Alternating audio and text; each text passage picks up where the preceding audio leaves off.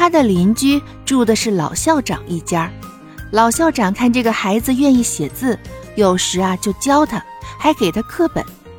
在冬天里，更让猪娃难过的是，就是腊月里家家杀年猪的时候，哪家杀猪他都要去看看。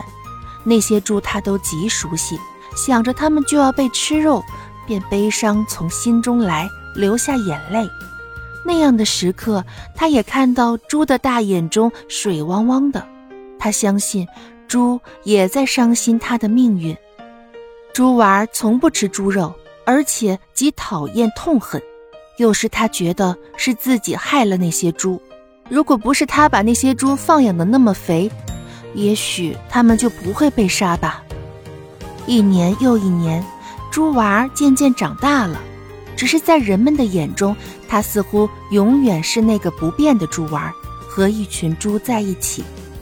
他给每一头猪都起了名字，没人的时候叫得欢快，猪们仿佛也能听懂自己的名字。于是他常常叫着他们的名字和他们说话，甚至有时候他会抓起小猪的前脚，教他们在地上写字。当猪娃记满了两个小本子的小猪名字后，她已经长成了水灵灵的大姑娘了。本子里记的小猪都是死在腊月里冰冷的屠刀下。